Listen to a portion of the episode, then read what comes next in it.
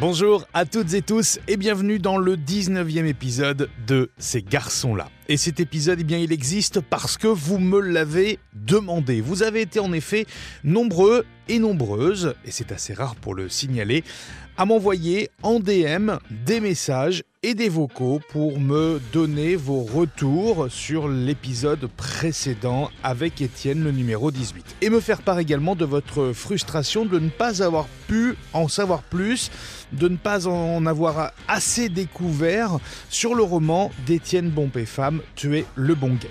Alors après un petit sondage sur Insta, eh bien c'est avec grand plaisir que je retrouve une seconde fois Étienne pour une rencontre dans laquelle nous allons nous plonger dans son premier roman. Premier roman auréolé, je vous le rappelle, du prix du roman gay 2022, catégorie premier roman. Du processus de création jusqu'au second roman qui arrivera très bientôt, eh bien on découvre Tuer le bon gay aux éditions Maya, un roman d'Étienne Bompé-Femme. Bonne écoute Étienne, la suite, bonjour.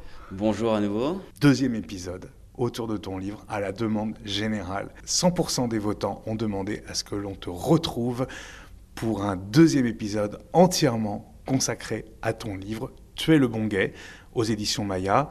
Prix du roman gay d'ailleurs cette année, catégorie premier roman. Euh, je suppose que tu t'y attendais pas. Pas du tout. C'est une excellente euh, surprise. Et euh, je suis très touché que, ça, que le podcast ait euh, eu cet impact et que ça ait intéressé les auditeurs de ces garçons-là. On va revenir peut-être déjà sur le processus de création de, de Tuer le bon gay. Ça fait longtemps que tu écris. Oui, j'ai découvert l'écriture à l'âge de 11 ans. Mhm. Pour moi, c'était d'abord une manière de plaire c'est ridicule. D'ailleurs, j'en parle dans, le livre, il me semble. À l'époque, je me trouvais un peu ridicule. J'ai écrit un premier poème pour, une, pour plaire à une fille. Et euh, elle était extrêmement belle. J'étais euh, en sixième. Et je pensais vraiment qu'elle tomberait pour moi. Et pas du tout. C'était un gros vent. Et, mais du coup, après, j'ai découvert euh, ce média. Non, la poésie. J'ai adoré ça. Et il y a eu tout un processus de j'écrivais des, des, euh, des, poèmes pour, euh, pour, mes amis, ma famille, et il y avait des retours positifs. Alors euh, j'ai continué à, faire ça, puis j'ai commencé à, écrire des contes, des nouvelles, et jusqu'à vers 15 ans me dire tiens, j'ai envie d'écrire un roman. Et j'ai passé 15 ans à essayer d'écrire un roman. J'en ai finalisé 2-3, mais ils étaient clairement pas bons, pas matures, jusqu'à arriver à celui-ci qui était un peu le roman de la dernière chance. Je pense parce que je suis extrêmement difficile avec moi. Mon mari a lu les, trois premiers, il les trouvait bien. Et moi, une fois que je les avais finis, ben, je, les ai je les trouvais beaucoup moins bien. Mais c'est surtout le regard des autres. En fait, j'avais tenté de les, les proposer à des maisons d'édition qui les avaient refusés. Évidemment, aujourd'hui, c'est à qui je les ai proposés, comment je les ai présentés et quelle était la, maturité du sujet que je pouvais proposer. Comment on choisit sa maison d'édition, parce que là on en est dans le processus hein, avant de détailler euh, l'histoire de Tuer le bon gay. Euh, comment on choisit sa, maison d'édition? On vient d'achever un, roman, on l'a en numérique ou on l'imprime peut-être? Comment on fait? On, parcourt l'annuaire tout simplement? On, y va au doigt mouillé? Comment on fait? Moi je suis un grand lecteur, je suis euh, très très fan de, des très grands livres de Michel Houellebecq. Euh, Philippe Dian, Marcel Proust. Donc j'ai dans l'imaginaire toutes ces grandes maisons d'édition. Donc là, on est chez les Grasset, chez les Flammarion et autres. Les Gallimard, exactement. Et donc les trois premiers qui ne sont pas sortis et qui resteront euh, dans un dossier sur mon ordinateur, s'ils n'ont pas déjà été supprimés, et je les ai évidemment proposés à ces grosses maisons d'édition qui, euh, je pense, n'en avaient rien à faire d'un petit roman d'un mec de 20 ans qui avait rien à dire, hormis qu'il adorait écrire et que il voulait faire ça de sa vie. Hmm. Comment on, reçoit les, réponses négatives quand on a une vingtaine d'années, quand on a mis euh, éventuellement euh, et évidemment tout son cœur euh, à, l'ouvrage et, qu'on porte ce, roman? Comment on reçoit une réponse négative à cet âge-là? Comme une fatalité. Je me disais, bah, t'es mauvais, tu peux faire mieux, donc continue. Et quoique non, même pas. C'était J'écrivais un roman, j'avais des refus. Donc pendant deux, trois ans, j'arrêtais d'écrire. Et puis euh, après, bah, c'est un besoin pour moi d'écrire, donc ça revenait, je devenais un peu dépressif parce que je perdais un peu le sens de, ma vie à ne pas écrire, et je revenais sur, le bio, et, ça repartait. Mais je partais du principe où les maisons d'édition avaient raison, moi j'avais tort, donc fallait arrêter d'essayer. Alors que c'est bête parce qu'il y a 5000 maisons d'édition en France, c'est pas parce que j'en ai visé 20 ou 30 qui ont refusé que c'est mauvais. D'autant qu'ils ont leur catalogue, leur, euh, leur ligne éditoriale, leur moment, leur rentrée, et que peut-être qu'il n'a pas rencontré sa maison d'édition à ce moment-là et que ça aurait pu euh, l'être plus tard. Et pour tuer le bon gay alors? Comment tu, tu vas t'y prendre euh, pour trouver la bonne maison d'édition, celle qui va, bah, qui va t'emmener au succès pour le coup? Eh bien de la même manière. J'ai euh, tenté cette fois-ci plus d'une centaine de maisons d'édition mhm. qui ont toutes refusé. Donc j'ai laissé euh, couler. Je me suis dit, bon, ben, je le mets dans un carton. Et pareil, un an, deux ans sans, sans rien écrire. Et finalement, euh, un moment, je me suis dit, bon, en fait, je l'aime vraiment bien cette histoire-là. Je pense qu'elle résonne avec, qu'elle résonnera avec d'autres personnes, qui a un public et qu'il faut qu'il qu'il sorte d'une manière ou d'une autre. C'est d'ailleurs ce que j'avais ressenti euh, à la fin du roman. Je me suis dit, voilà, ça, c'est vraiment l'histoire que je voulais écrire et surtout que je voulais lire. Et ce roman-là, il sortira d'une manière ou d'une autre. Au bout d'un, de deux ans, oui, euh, après la fin de l'écriture, je me suis dit, bon, euh, peut-être que je vais tenter l'auto-édition. Et à ce moment-là, j'ai commencé à, à créer un, enfin, j'ai créé un site de critique de roman LGBT. Et donc, j'ai euh, commencé à faire euh, à découvrir pas mal de, maisons d'édition différentes, dont une, euh, les éditions Maya, avec qui j'ai enfin, eu deux bonnes lectures et je me suis dit, bah tiens, je la connais pas celle-ci, je vais lui proposer mon manuscrit et l'accepter.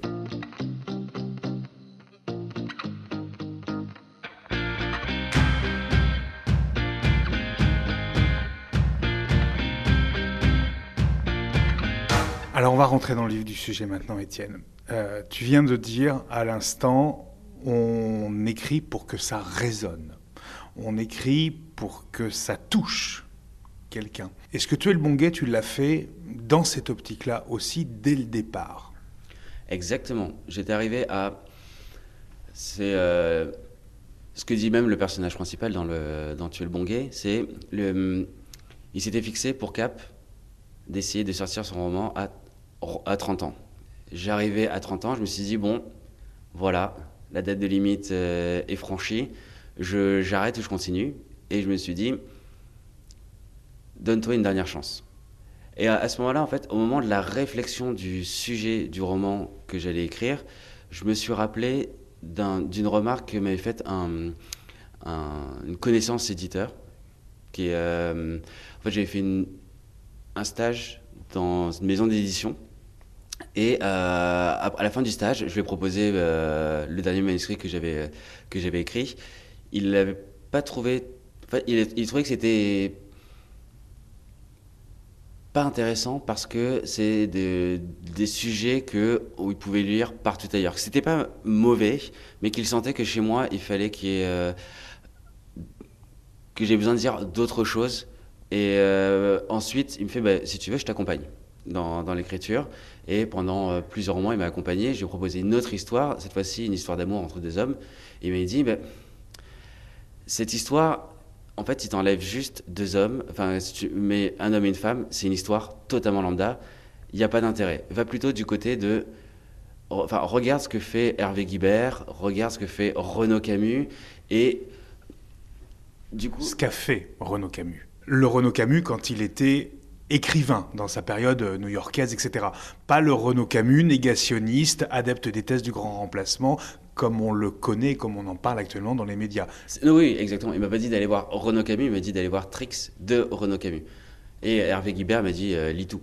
Mais euh, oui, c'était juste Trix. Et donc, l'idée, c'était pour lui de me dire en fait, quand tu écris, tu vas aussi avoir la réception. Les personnes qui vont le lire ont déjà leurs attentes par rapport au sujet que tu leur, leur présentes. Un livre sur des hommes homosexuels, en fait, ils vont avoir des références que tu es obligé de leur apporter. En l'occurrence, euh, bah, Hervé Guibert, c'est évident.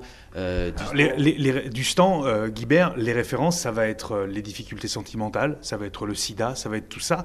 Chose que nous, on ne retrouve pas du tout dans Tuel Bonguet. Pas du tout.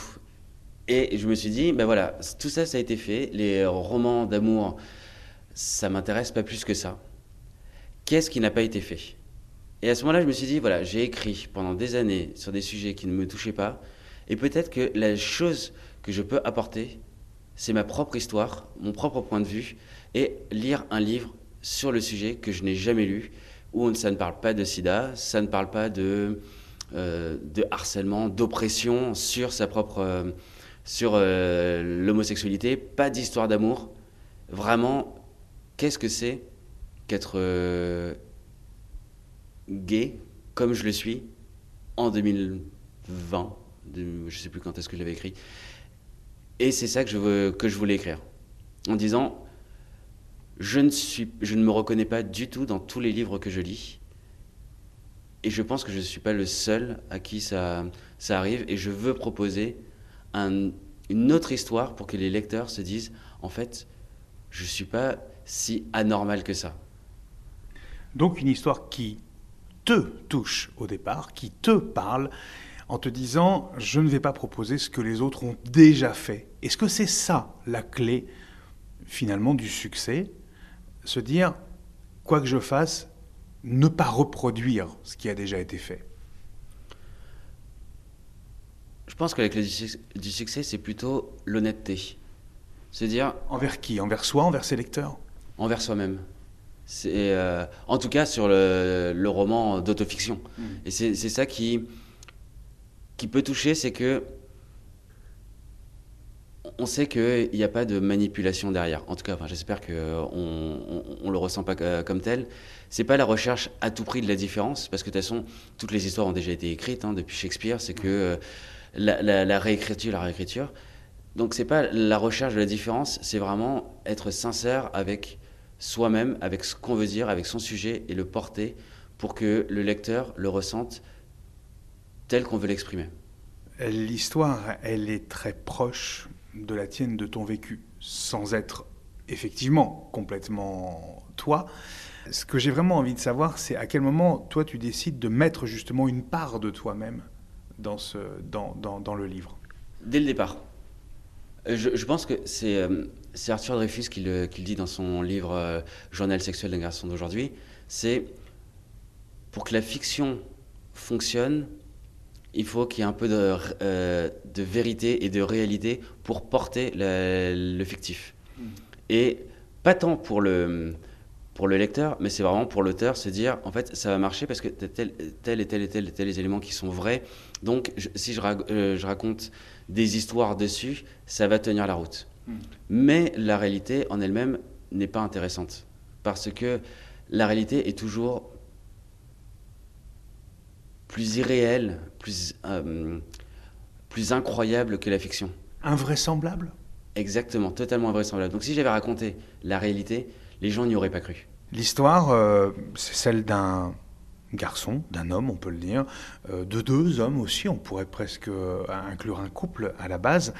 Le narrateur est un des deux, et, et c'est un peu le stéréotype du bon gay. Alors, c'est quoi le bon gay pour toi? C'est celui que l'on considère comme euh, bien sous tout rapport euh, bien dans la société, euh, c'est celui qui ne fera pas de vagues, c'est ça? Le bon gay pour moi, c'est l'homosexuel hétérosexualisé. C'est-à-dire qu'il va être dans une relation exclusive avec un homme qu'il aime, il va construire sa vie autour, avoir un boulot stable, son mari aussi, un, appartement ou une maison acheté ensemble, voir une voiture si on est en province et un labrador. On laisse un carlin, mais oui, un, petit chien, mais surtout, surtout l'enfant. Et le projet d'enfant, ça fait partie de, de, ce concept de, euh, de l'homosexuel hétérosexualisé Exactement. Et je pense que c'est venu vraiment après 2013, euh, où, donc euh, le mariage pour tous, on a vu que en fait, l'homosexuel est un hétérosexuel comme les autres. Mm. Il peut se marier, donc il doit se marier, il peut avoir des enfants, plus ou moins l'adoption est possible, mais en fait, elle n'est pas facilitée, donc c'est pas vraiment vrai. Mais on s'attend à ce que maintenant, on dise je veux des enfants. J'ai passé le cap. Enfin, tu as tout un projet. pendant deux ans, tu as, une relation avec un homme. Après, tu t'emménages avec lui. Deux ans plus tard, tu vas te marier.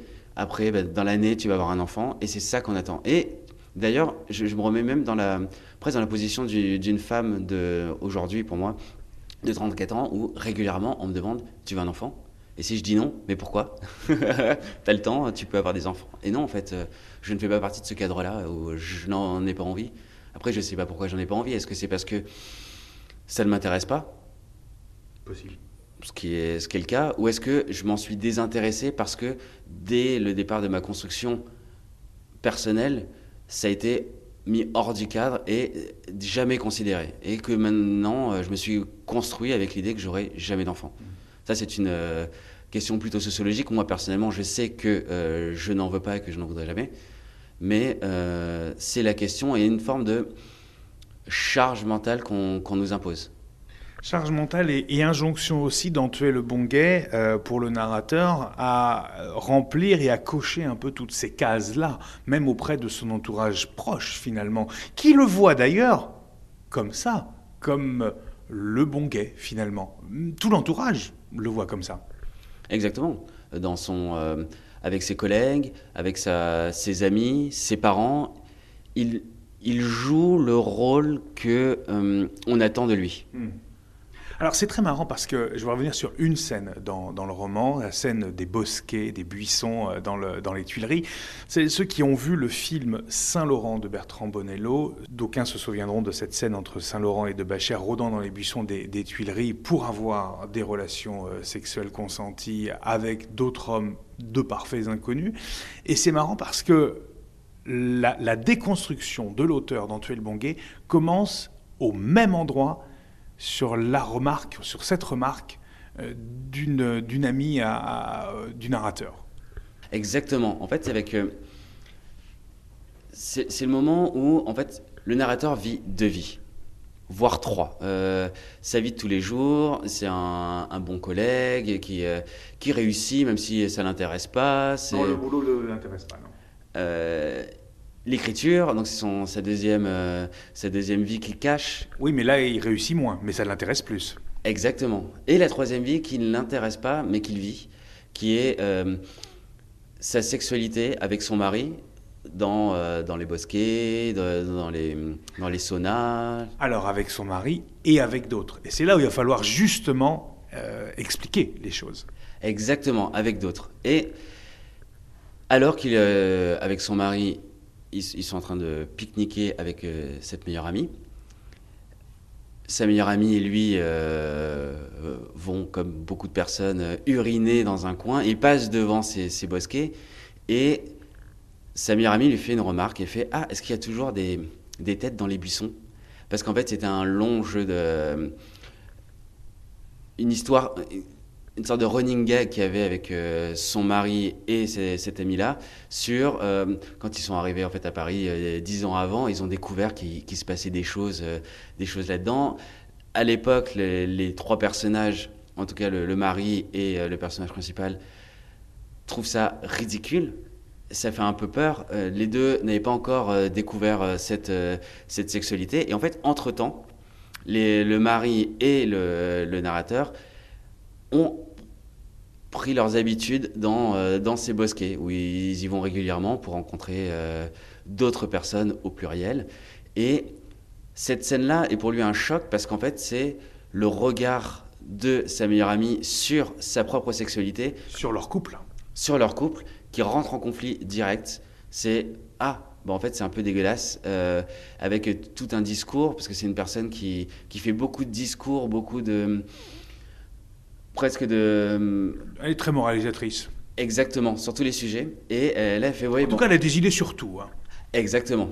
Et, euh, et là, elle fait ouais, Je comprends pas quand même. Euh, alors, j'extrapole, hein, elle le dit mieux, mais pourquoi en 2020-2010, il y a toujours des gens qui viennent baiser dans des buissons alors qu'il y a des applications et qui peuvent faire ça tranquillement chez eux.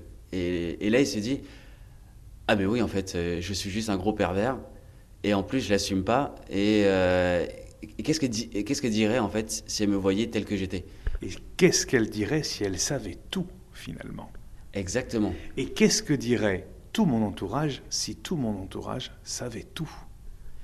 Et même au-delà de ça, c'est c'est cette gêne parce que il aimerait lui dire tout. Ouais. Parce que c'est une amie, c'est sa meilleure amie. Il peut pas.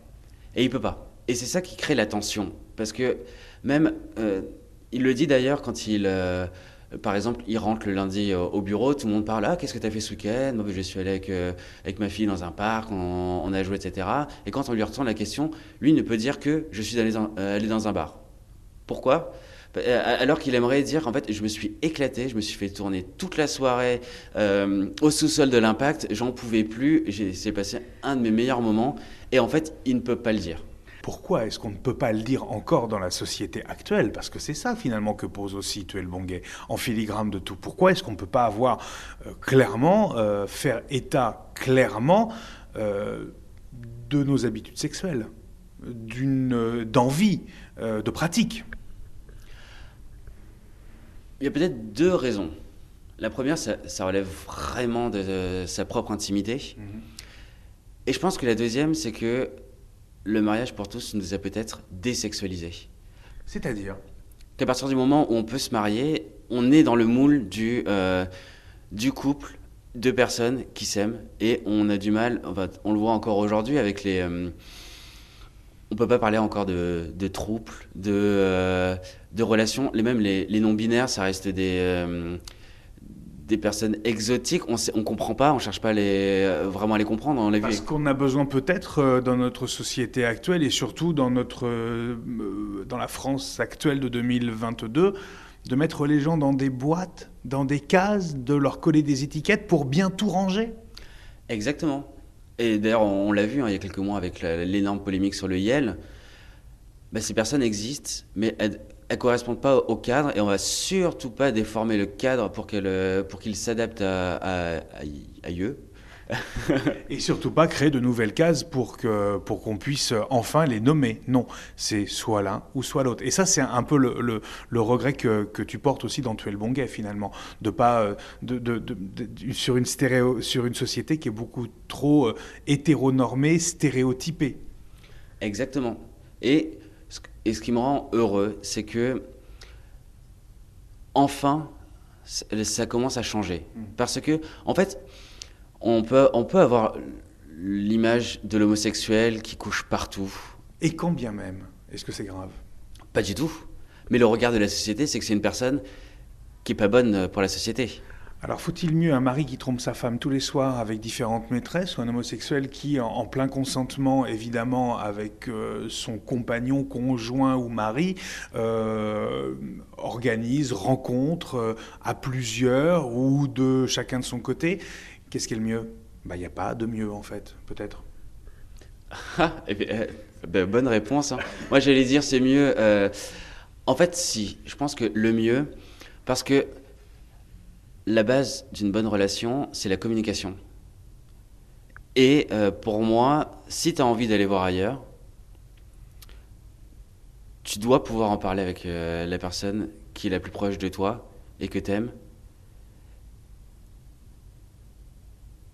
Et c'est tout. Euh, alors que, euh, contrairement au, euh, par rapport à ton exemple, hein, euh, un, un- un couple d'hommes, enfin d'un homme et d'une femme, avec l'homme qui va aller voir ailleurs ou la femme, hein, peu importe, dans son dos sans rien dire, ah ben, là c'est pas, il n'y a, plus de communication, sauf si évidemment c'est, ça fait partie d'un jeu, ça peut faire partie d'un jeu. Est-ce que peut-être la seule chose à éviter, finalement, dans tout ça ne serait pas de faire souffrir l'autre? Exactement. Et se faire souffrir soi-même en ne le faisant pas.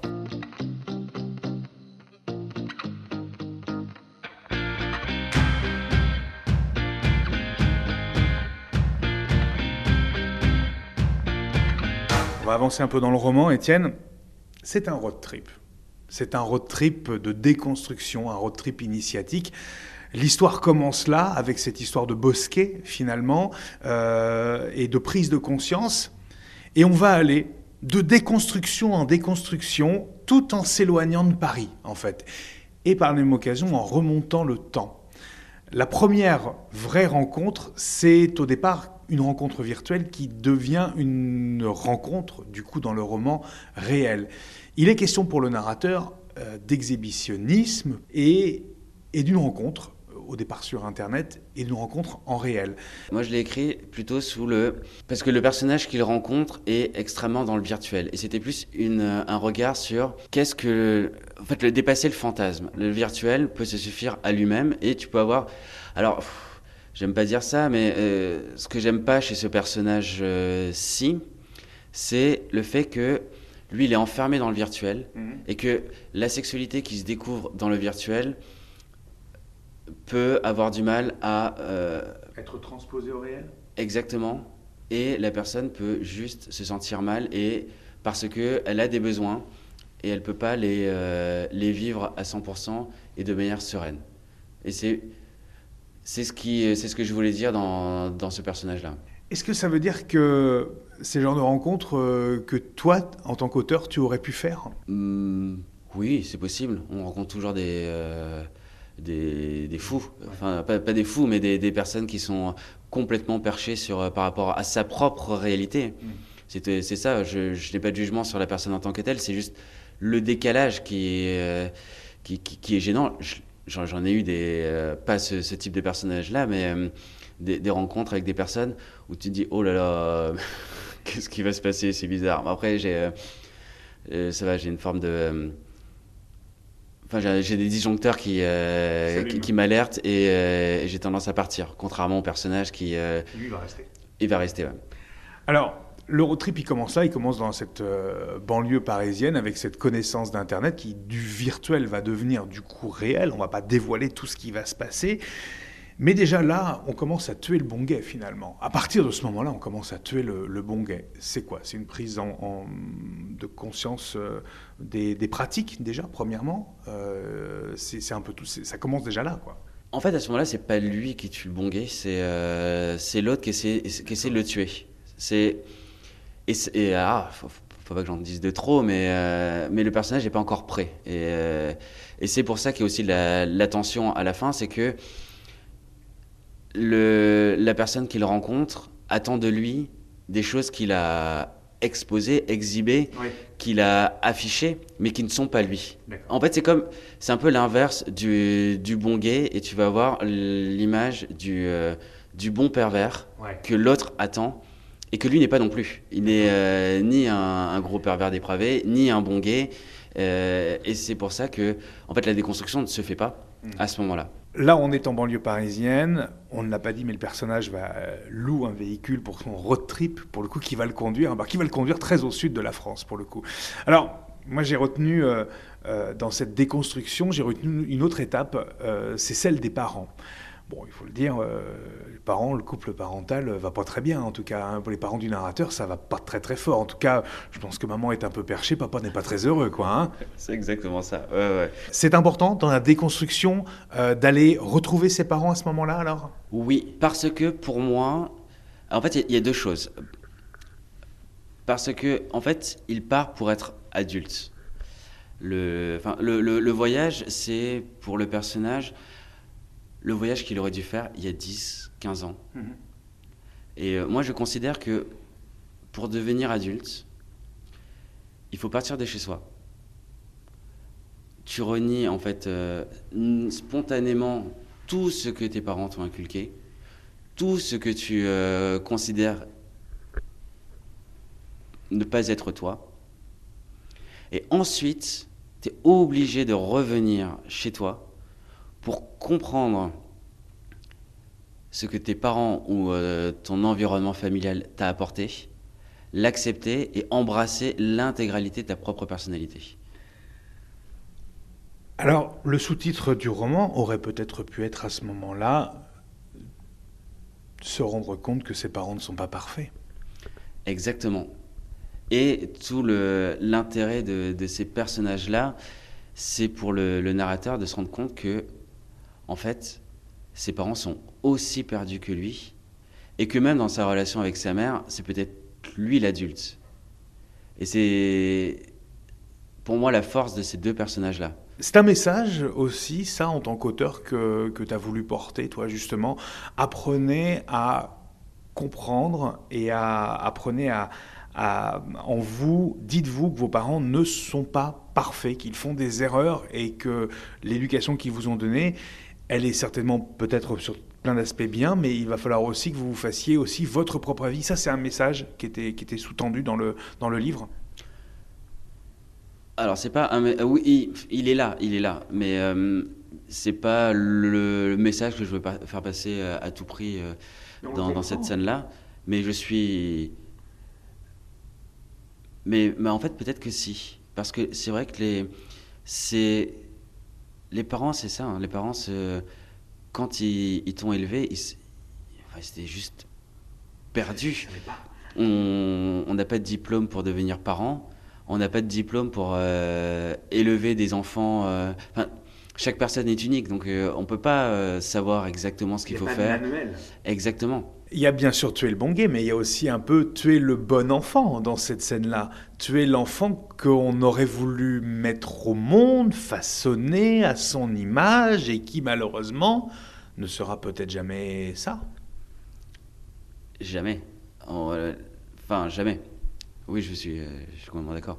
Les parents, euh, c'est un peu le drame de ce personnage-là, c'est que les parents voulaient. Parce qu'en fait, c'est un peu l'American Dream. C'est tu veux te marier, avoir euh, deux enfants de chaque sexe, la maison. le garage, la voiture, mais en fait, le chien. Le chien mm. Mais qu'est-ce que qu'est-ce qui se passe après? En fait, le on arrive à la retraite Non, mais même après l'éducation, les ah enfants sont pas du tout ce que. en fait, on attend deux petits enfants sages, mais ça n'existe pas les enfants sages. Parce que un enfant n'est pas sage euh, tout le temps, et il n'est pas. Euh, bon tout le temps. Ouais, exactement. Hmm. Et donc, c'est un peu le tu plaques après, euh, oui, après tu, tu plaques sur les enfants euh, ce que tu voudrais qu'ils deviennent pour réussir. Tu vois, j'ai ma maison, mon garage. Je vais avoir un enfant qui va être avocat, l'autre qui va être euh, qui va être docteur.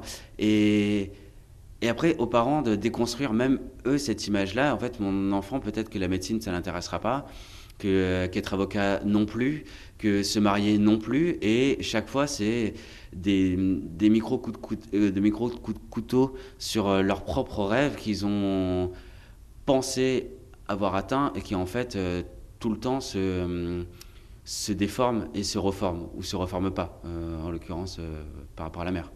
J'en viens donc à, au public de, de, Tuer le bon gay. Il n'est pas forcément qu'à destination d'un public, d'un public homo. Pas du tout. Il peut être aussi à destination des parents. Et quelle que soit la sexualité, des enfants finalement. Parce que ça aurait pu être euh, tuer la bonne image du bon enfant qu'on pensait avoir aussi. Ça pourrait être ça aussi le sous-titre. Oui, exactement.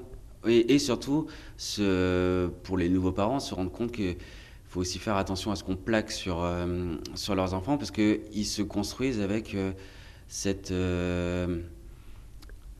ce but inatteignable et cette déception profonde de dire ben voilà en fait j'ai pas réussi à faire ce que les parents voulaient. Ou voire je les ai blessés en faisant complètement autre chose alors qu'ils attendaient de moi un projet bien précis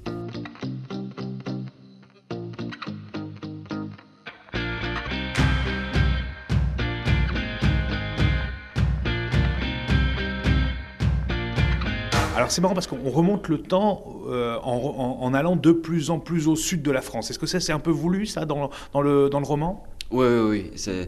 J'aimais bien, euh, et surtout l'image que tu as, as employée m'a beaucoup intéressé. C'est un voyage dans, dans l'espace et dans le temps, et en, lui, et c'était pour moi intéressant que son histoire son acceptation soit spatialisée. Donc là, on va redescendre beaucoup plus loin dans, dans l'enfance, en tout cas, euh, au début presque de, de, la vie adulte. C'est un peu la voie de la raison. Est-ce qu'on, est-ce que c'est à ce moment-là où, où on se dit que la, la, déconstruction et on se dit que le, le, le bon gay est vraiment mort? Mmh. bah Non, parce qu'il reste une partie derrière. Pour lui, c'est le, c'est le choc de la réalité. C'est le moment où il réalise que l'image qu'il applique, enfin, l'image qu'il pense qu'on applique sur lui vient des autres, alors qu'en fait, elle peut venir aussi de lui-même.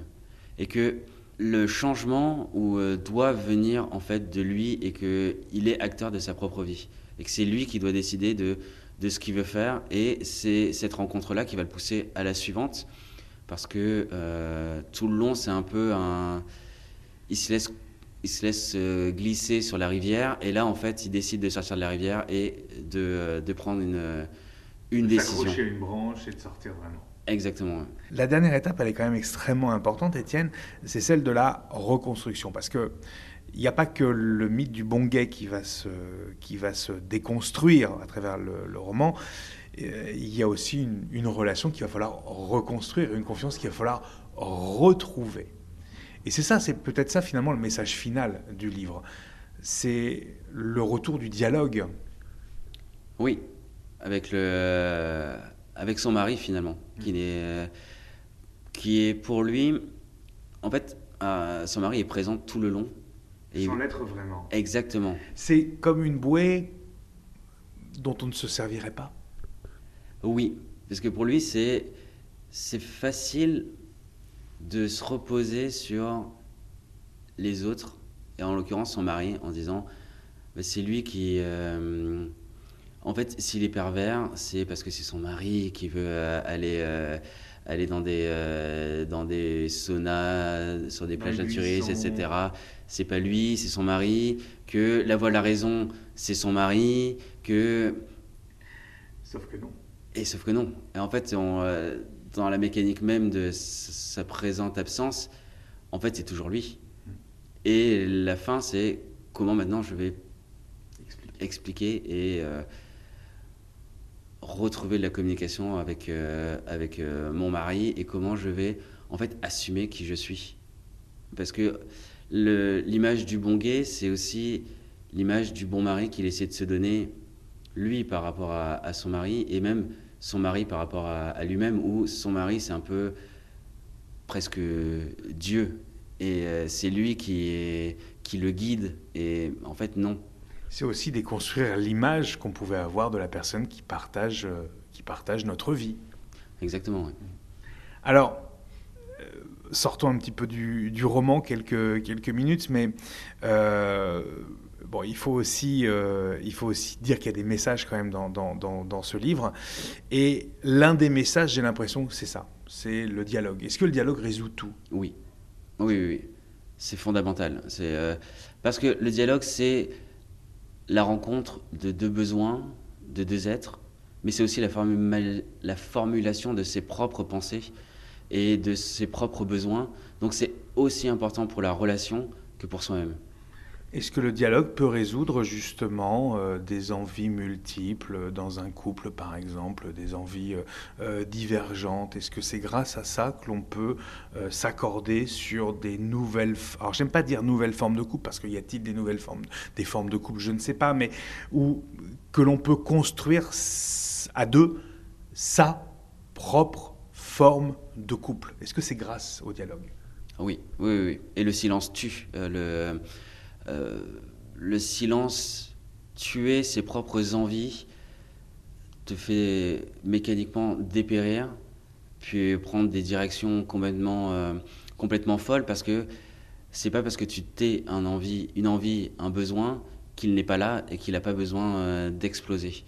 Et après, par le dialogue, c'est pas parce que moi j'ai envie d'aller voir ailleurs que la personne avec qui je suis a aussi envie d'aller voir ailleurs. Mais comment est-ce qu'on résout ce dilemme alors? De deux manières. Soit la personne accepte que, enfin la personne avec qui tu es accepte que tu ailles voir ailleurs, mhm. soit c'est la fin du couple. Parce que un couple, c'est la maison, c'est l'endroit où tu dois te, sentir bien. Tu n'as pas d'intérêt à, rester alors que tu partages pas les mêmes besoins et envies avec la personne avec qui tu es ou qu'elle ne te permet pas de les satisfaire. Ça, c'est un conseil que, que, tu donnerais, toi, en tant qu'auteur, que, euh, notamment, que, que, tu donnerais à quelqu'un qui, qui, rencontrerait ce problème, justement, dans, dans son couple, de dire, voilà, c'est pas tenable? Oui, oui, oui. Parler, euh, trouver des, des compromis où On peut faire des compromis aussi. On peut, l'un peut, l'un ou l'autre peut euh, justement euh, enterrer ses envies ou, passer ou accepter euh, celle de l'autre en disant bah moi ça ne m'intéresse, j'ai pas envie, j'ai pas envie que tu le fasses, mais parce que si je veux que tu sois bien, je suis obligé de dire oui. Ça peut être compliqué aussi à gérer ça. Quand la personne, l'autre dit maintenant je n'ai pas envie que tu le fasses, mais parce que si c'est ça qui te rend heureux, j'accepte que tu le fasses. C'est quand même assez compliqué. Après, tous les, tous les couples, toutes les personnes sont, sont différentes. Mais euh, se taire, attendre, c'est euh, pour moi juste reculer pour mieux sauter. Hmm. On voit. Euh, ça s'appelle la crise de la quarantaine après.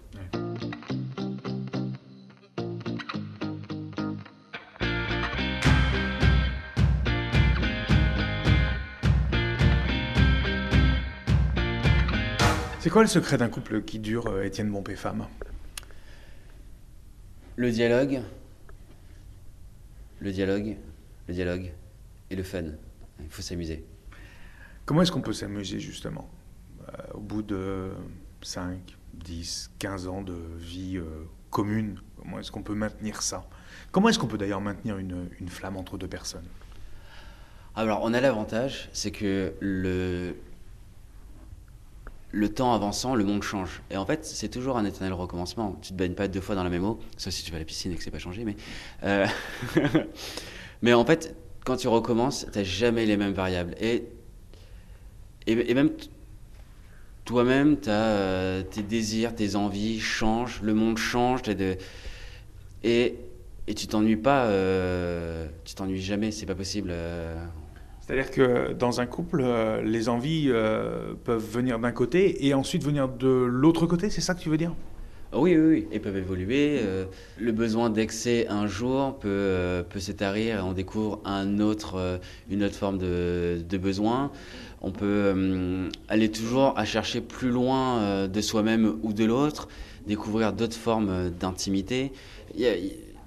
Enfin, l'homme est. Euh, la seule limite, c'est l'imagination. Après, tout est possible. Pour moi, un couple, ça n'a rien d'utile ou d'intéressant. C'est juste deux personnes qui, qui se rencontrent, qui s'aiment et qui peuvent pas, euh, qui peuvent pas se séparer. Il y a pas de. Moi, j'ai pas. Euh, qui se rendent compte d'une évidence, c'est ça, d'une vie à deux qui devient évidente avec quelqu'un et pas avec quelqu'un d'autre? Non, pour moi, c'est vraiment. je parle pour moi-même. Hein c'est vraiment le. Euh, bah, je peux pas vivre sans lui. Donc, euh, pour moi, c'est ça, euh, c'est ça le couple, cette réalité-là que, en fait, on est euh, juste inséparables. Et bien, je pense que c'est le, vraiment l'écriture de ce roman-là qui m'a fait, qui m'en a fait prendre conscience parce que jusqu'alors, jusqu'à ce roman-là et j'avais peut-être aussi, comme le personnage principal, cette image du bon mari, du bon couple, intérêt. Ben voilà, j'arrive. En fait, tu dois être en couple. C'est comme. Euh, dans les parcours de vie, tu es obligé d'être en couple. Quand tu es, célibataire, célibataire Quand, on, quand on veut être un bon gay. Ouais, ou même un, un bon humain. Parce qu'une femme célibataire, c'est pas normal, un homme célibataire, c'est pas normal. Tu vas voir cette Dans l'imaginaire collectif. Oui, oui, oui, exactement. Oui, oui. alors qu'en fait, donc moi j'avais aussi cette, euh, ce biais-là, et je l'ai, j'espère, perdu. Et donc du coup, j'ai plus, je ne recherche plus l'intérêt d'un couple. Je recherche juste la, présence de l'autre, juste qu'il soit présent, et après. Euh, qu'on s'amuse et voilà.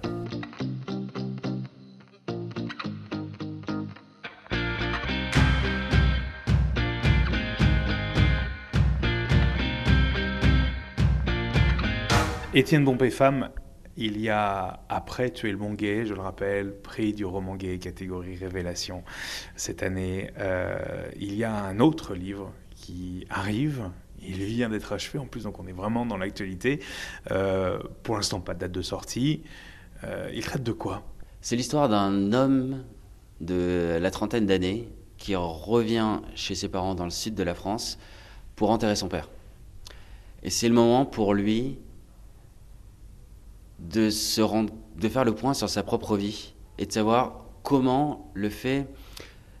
Parce que son père est euh, d'origine vietnamienne, sa mère d'origine française, donc lui il est franco-vietnamien.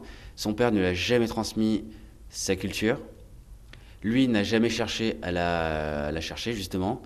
Et le fait de revenir dans le sud, il va retrouver euh, une cousine euh, vietnamienne et ça va déclencher tout un long processus de, de souvenirs et il va se rendre, euh, se rendre compte de tout ce qu'il a peut-être raté dans sa vie. Pas raté comme un échec, mais manqué. Euh, et comprendre euh, comment cette culture, cette absence de culture l'a bâti ou au contraire l'a déconstruit. Et en fait, en écrivant ce roman-là, avec ce père totalement absent qu'il qu'il regrette, ça m'a vraiment fait prendre conscience de la chance en fait que j'ai d'avoir mon père encore vivant et que certaines des interrogations que se pose le personnage, je me les pose aussi et en fait j'ai vraiment besoin d'échanger avec mon père avant qu'il soit trop tard.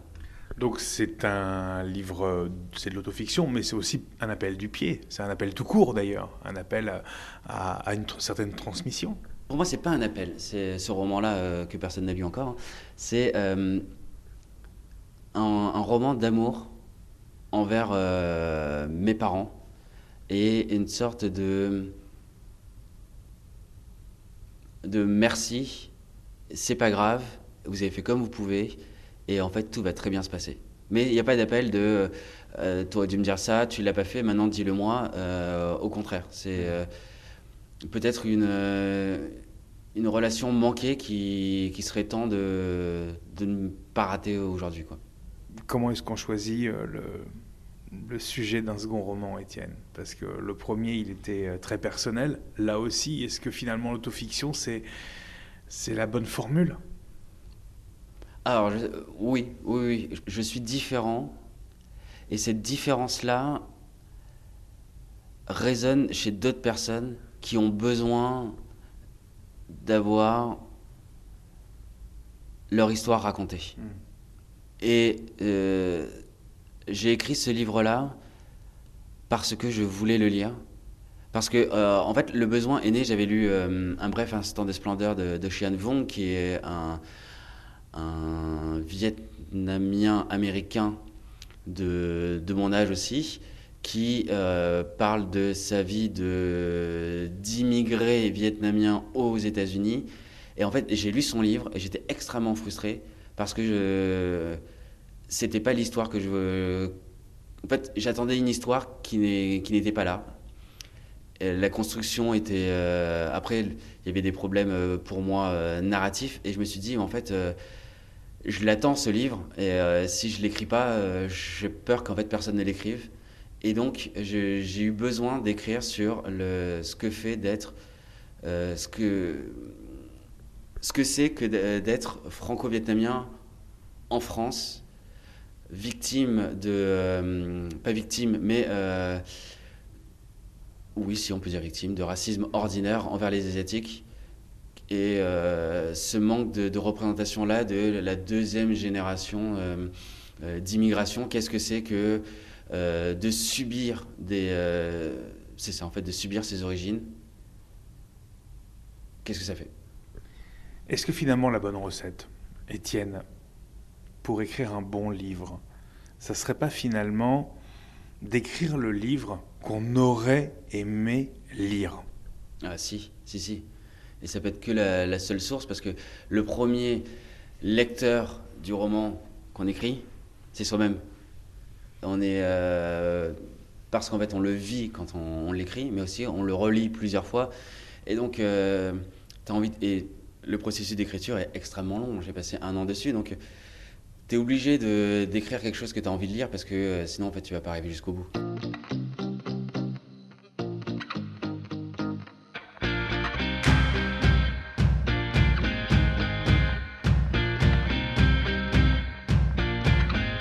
Je vais poser la question Jacques Chancel et Dieu dans tout ça. Ah ben ce sera peut-être le sujet du troisième roman, tu vois, c'est euh, c'est compliqué.